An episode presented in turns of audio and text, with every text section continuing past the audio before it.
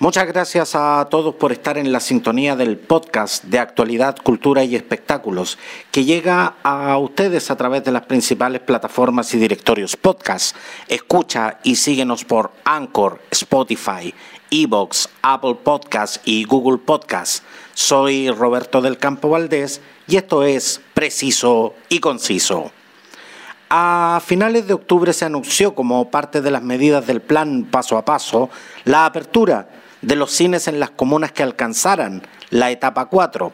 Para conversar acerca de los alcances de esta medida, tenemos al teléfono al panelista del podcast eh, de cine, Ni tan spoiler. Bienvenido, David Amaya. Hola, Roberto, ¿cómo estás? Muy bien, David, un placer siempre, siempre poder conversar contigo eh, sobre estos temas que, que, nos interesan tanto. ¿Cómo, ¿Cómo recibiste la noticia de que, de, que por fin, después de casi un año, vamos a tener, eh, vamos a tener por fin salas de cine abiertas? Bueno, tengo sentimientos encontrados con eso. ¿En, en, qué, ¿En qué sentido? En el que me es todavía muy muy complejo imaginarme el funcionamiento de las salas de cine, considerando que todavía no hay vacuna, no hay vacuna para el COVID y por un poco los elementos culturales nuestros como chilenos en cómo nos enfrentamos a los distintos entretenimientos de masa. Es cosa, es cosa de ver de cuando, cuando empezamos a revisar las transiciones hasta esta, esta fase 4, eh, que básicamente si las aglomeraciones fueron tan a la orden del día, y que el, el cine como experiencia, como negocio, vive no solamente de la proyección de, de, una película en la pantalla, sino que también vive de lo que es la confitería. Entonces me, me veo muy, muy, me cuesta imaginarme cómo va a ser esto sin la gente comiendo palomitas, eh, sin la gente tomando su bebida o teniendo que meter su, lo, que pasaba siempre esto de lo, del contrabando que metía mucha gente de las salas de cine, que es parte un poco de la experiencia. Entonces me, imagino una, eh, una cierta complejidad, o sea, me, encanta me encanta la experiencia del cine pero todos estos otros factores me dan vuelta, igual un poco considerando lo que lo que sucedió con la cámara de exhibidores de multisala, o sea, cuando la, llegó la propuesta, sobre todo desde, la, desde el servicio, perdón, del Ministerio, Ministerio de Salud a través de la señora Daza, la, las cámaras de exhibidores también están muy contrarios al, al tema de, de, volver, aun cuando las foros fueran un solo un 50%, pero las ganancias del cine son en la comida, más que en la película. Entonces allí es se genera esta como incertidumbre David, pero ¿sientes que la reapertura de las salas de cine llegó muy pronto en el considerando el escenario el escenario de pandemia que estamos viviendo? Por supuesto que llega pronto. Yo creo que sí, llega pronto. Llega pronto, entiendo porque tiene un sentido más económico que cualquier otra cosa, pero creo que llega pronto. Inclusive me, el planteamiento de esta posibilidad que ya incluso en Argentina ya se está viendo, de Estados Unidos también un poco recuperar lo que se hacía en los años 50 con, lo, con estos cines al aire libre, autocinema, que ahora son casi una, algo anacrónico, retomar eso también lo veo como una como una algo un poco más viable que, que el cine que el cine como sala también considerando en lo que ha sucedido en todos estos meses o sea cuando me conversábamos un tiempo atrás lo que sucede con Netflix y Amazon Prime era algo inaudito de, de cómo empezaron a subir como plataformas de streaming. Hoy llega Disney Plus, que también viene a golpear fuerte la mesa, y también con algunos experimentos relacionados con lo que es la distribución de, películas y series bajo este tipo de formato.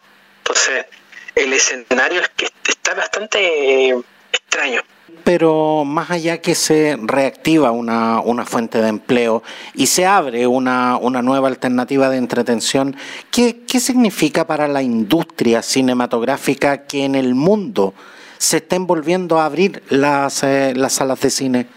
O sea, significa un, un tema relacionado con, el, con llegar al arte. Bueno, en Estados Unidos cuando empezaron ellos la reapertura limitada de de algunas salas, se empezó a observar algunas algunas pugnas que surgieron desde las, las, con los contratos y las promesas que estaban entre las distribuidoras que y los y los cines las cadenas de cine con respecto a algunas películas que finalmente se estrenaron en, servicios de streaming y todavía ellos no tenían muy claro el, claro en cuanto a lo que era el, negocio en sí y, a lo, y esto de acuerdo. Y ahora si nos movemos como el desde la posición de nosotros como espectadores o sea, es algo que todos estamos esperando, todos los que nos gusta el cine estamos esperando la experiencia, a diferencia de otras, eh, de, otras cosas, de otros espectáculos de masa, eh, tiende a ser muy personal en el tema del cine, porque tratamos de buscar una experiencia lo más silenciosa, lo más quita de bulla, si se puede decir, que nos ofrecía el cine. Hoy con el aforo va a estar eso, que es lo que, lo que, lo que se busca pero yo creo que va a ser, no, no, no va a ser así como tan, eh, no va a calar tan fuerte en la gente en un inicio al menos, porque todavía está ese, ese miedo de, que aquí me puedo contagiar, de que puede venir un rebrote. Eh, la experiencia de ir al cine va a estar muy teñida con esto, por lo menos lo que, lo que, lo que veo. Porque de hecho, eh, a los que nos gusta el cine, eh, eh, era algo que, no, que, nos hacía falta. Porque si bien es cierto que, como, como tú muy bien has mencionado, las plataformas streaming están teniendo un desarrollo tremendamente grande, pero hay, hay, hay películas que uno solo como que parece disfrutarlas en el cine. Eh, eh, esa sensación de la pantalla grande, del sonido estereofónico y el hecho de, de, tal como tú lo mencionabas, eh, de, de, poder estar en una sala de cine que de una u otra manera no es lo mismo que, que, ver una película en la casa. Sí, te pongo un caso de una película que yo, bueno, yo estoy esperando hace bastante tiempo, que es la nueva Dune de Denis Villeneuve.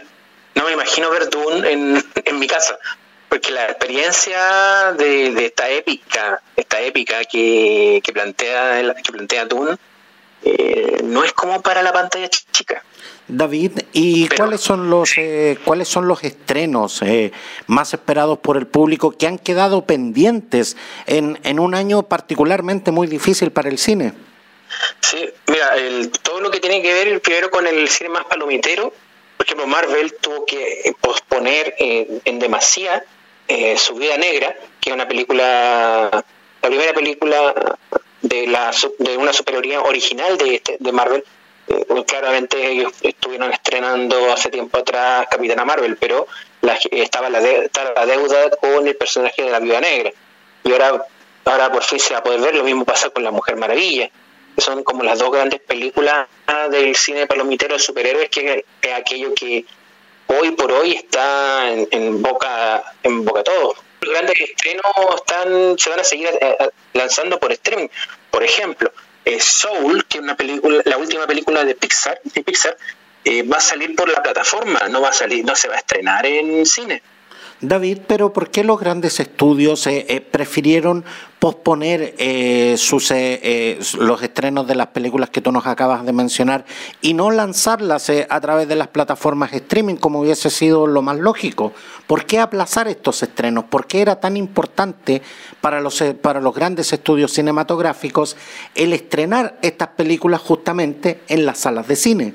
Por, por el tema, por las ganancias hay una necesidad de recuperar, eh, recuperar inversión y no se tiene mucha claridad de cuánto se gana por la exhibición de cierta película en particular. Eh, recordemos lo que pasó con Mulan en Disney Plus. En, otros países de Latinoamérica eh, lo tenemos recién ahora pero en otros estuvo la película en un inicio no le fue muy bien entonces tampoco podían ellos empezar a, tirar lápiz o a proyectar su el nivel de ganancia hay películas que, que también por ejemplo lo que pasa con la con el corte de Zack Snyder de la Liga de la Justicia tampoco ellos se podían arriesgar a tratar de lanzarlo por el cine, de salir del cine, sino que se lo van a lanzar por eh, HBO Plus, si no me equivoco, si no me falla la memoria. Entonces hay, hay un tema económico acá de, por medio, más allá de, la, de la propuesta artística. ¿Es lo que conocemos como la taquilla, David? Justamente, justamente. La taquilla ven, o sea, las dos primeras semanas de taquilla son cruciales para definir si una película es exitosa o no. Eso es crucial para los distintos estudios. Y la plataforma de streaming tampoco te ofrece, o sea, como poder hacer el seguimiento real de cuánto cuánta ganancia hay de por medio, a menos que uno haga venda el estreno de manera separada, como un producto separado del resto de la, de la parrilla que ofrece las distintas plataformas. Hay algunas apuestas que hemos tenido en este tiempo, como lo que pasó con Tengo Miedo Torero, que tuvo una, un estreno que fue lo fue lo fue suficientemente exitoso, no en este momento no, no recuerdo bien los números, porque estaba pensado para, para estrenarse vía streaming con una, una sola función y el, bueno la demanda fue tan alta que tuvieron que abrir un, un segundo día de, streaming. Eh, se pirateó la película y ya está en YouTube en todos lados. Pero fue una apuesta no menor. Entonces este mercado y esto estas situaciones como bien eh, da poca predictibilidad diría yo pero hay algo, hay algo que me llama profundamente la atención, David. ¿Por qué las películas eh, eh, de ciencia ficción y aventuras parecen, parecen ser las preferidas por el público para verlas justamente en la pantalla eh, grande, por lejos antes de verlas en, en, plataformas streaming? Yo creo que tiene que ver con la, con la calidad de la imagen y con la, con la experiencia con la experiencia de ir a un gran estreno y sentirse parte de algo grande la publicidad siempre tiende a hacer una especie de hipérbole de, de lo que es la experiencia de vivir una película y el poner el foco en lo netamente lo visual. O sea, eh, para mí siempre el, el género cinematográfico por antonomasia es la acción, porque el, el, cine es acción, el cine es movimiento. Entonces, presentarte dentro de una peli, eh, un film que es eminentemente acción, que es un espectáculo visual, claramente eh, tiene que ser lo más grandioso, grandioso posible. Hay muchas historias, hay muchas historias que por la calidad gráfica de las películas tampoco es tan importante verlas en, en una pantalla grande, más que por el sonido. Ahí hago un poco la diferencia, o sea, una buena, una buena, una buena película puede prescindir, y voy a poner muchas comillas a esto, puede prescindir de una gran imagen a más allá de su de su texto, de su guion, de su dirección, pero las, las grandes, estos blockbusters eh, que tampoco tienen tanta sustancia, o sea, para mí, para mí el último gran, gran blockbuster con sustancia habrá sido Blade Runner, quizá, la última Blade Runner, pero, o, o sea, yo no veo una película Marvel, no voy tanto por la trama, la trama es bastante simple, pero el espectáculo visual es otra cosa. Definitivamente parece, parece ser eh, que las películas de acción y, específicamente las películas de ciencia ficción parecen tener un encanto en especial en el cine. Yo, yo te digo, yo soy, yo soy del año 72 y yo me acuerdo cuando en Chile, en el año 77-78, si la memoria no me falla, eh, se estrenó Superman the Movie y yo me acuerdo que, que, que, yo teniendo 5 o 6 años fui a verla al cine y quedé pero impresionado. Esa, esa película la he visto, yo creo que fácilmente la debo haber visto unas 300 veces y creo nunca haber tenido la misma sensación que cuando la vi esa vez en el cine. Es realmente increíble esa, esa magia que tiene, que tiene el cine. Sí, es, es increíble lo, lo, atrapante que puede llegar a ser el, todo lo que tenga que ver con el cine. Yo vi una de las últimas películas que vi en el cine fue Once Upon a Time in Hollywood. Y, es una, una, experiencia visual eh, de, un, de, una factura técnica eh, que logra, logra Tarantino. Eh, de verdad es, para no creer, es que para estar viendo boquiabierto. Y claro, la, uno diría, claro, una película de Tarantino no es lo mismo que una película Marvel, pero, o sea, Tarantino nos ha demostrado que es un prodigio en la acción. Esas cosas versus dos Kill Bill eh, y lo que lo que sucede con esta suerte de, de pasado de pasado redefinido, reinterpretado que hace hace Tarantino con esta historia historia del, de Hollywood, del Star System y de, de lo más bonito y por qué uno ama, ama el cine, con la experiencia como gran, grandilocuente del cine. David, pero no solo de efectos especiales y explosiones vive, vive el cine. ¿Qué se nos viene eh, en, en, materia de comedia? Y sobre todo, me, me, me, pidieron que te preguntara, ¿qué se nos viene también en materia de estrenos infantiles? para plataformas de streaming, eh, tengo entendido que Soul es lo que lo más cercano. Estoy buscando una que se llama Another Round, en danés, Druk, y es protagonizada por Matt Mikkelsen y dirigida por Thomas Vinterberg. Eh, este caballero es el que dirigió La Cacería, que es una muy buena película de drama, y este es un drama con comedia. Y trata sobre eh, el personaje Matt Mikkelsen, que básicamente está ebrio durante toda la película. Y la filmaron con Matt Mikkelsen ebrio durante toda la película. Entonces estoy esperando el cómo desarrollan este, este porque tiene que ver con un experimento eh, que hacen los personajes y que lo mantienen durante toda la película. Eh, un poco para un poco de haciendo fiel con el espíritu realista que, buscan. Y esa película ya les está entrenando en, en algunos eh, concursos, en el sistema de a ver, lo tengo por acá. Estuvo hace poco en el, Festival de Adelaida, creo que y debería ya en un par de meses más llegar, así como a distribución eh, global. Esa película la estoy esperando hace mucho rato, una, una comedia. Y si me fuera por lo infantil, hay bueno, se está haciendo redescubrimiento en realidad más que películas, o sea, más que películas nuevas. Y hay una que se llama El libro de la vida, que eh, se, retrasó inclusive su estreno en su momento por las similitudes que se pueden encontrar con Coco. Pero creo que la propuesta de esta película es bastante distinta, inclusive un poquito más eh, profunda. todavía no tengo la fortuna de verla, pero lo que he leído en críticas la, la ponen en un buen, una buena posición. Así que por lo menos en esos dos departamentos yo diría que Druk y el libro de la vida. David, y estas, eh, y estas películas debieran estar llegando en enero, febrero de, de, 2021. Para, no, Soul, llega Soul llega este mes a Disney Plus. Esta, esta pregunta me interesa a mí. ¿Vuelve, ¿Vuelve James Bond a la, a la pantalla grande? Sí, vuelve James Bond y no exento de, de como controversias, porque se eligió eh, como una nueva James Bond, una mujer.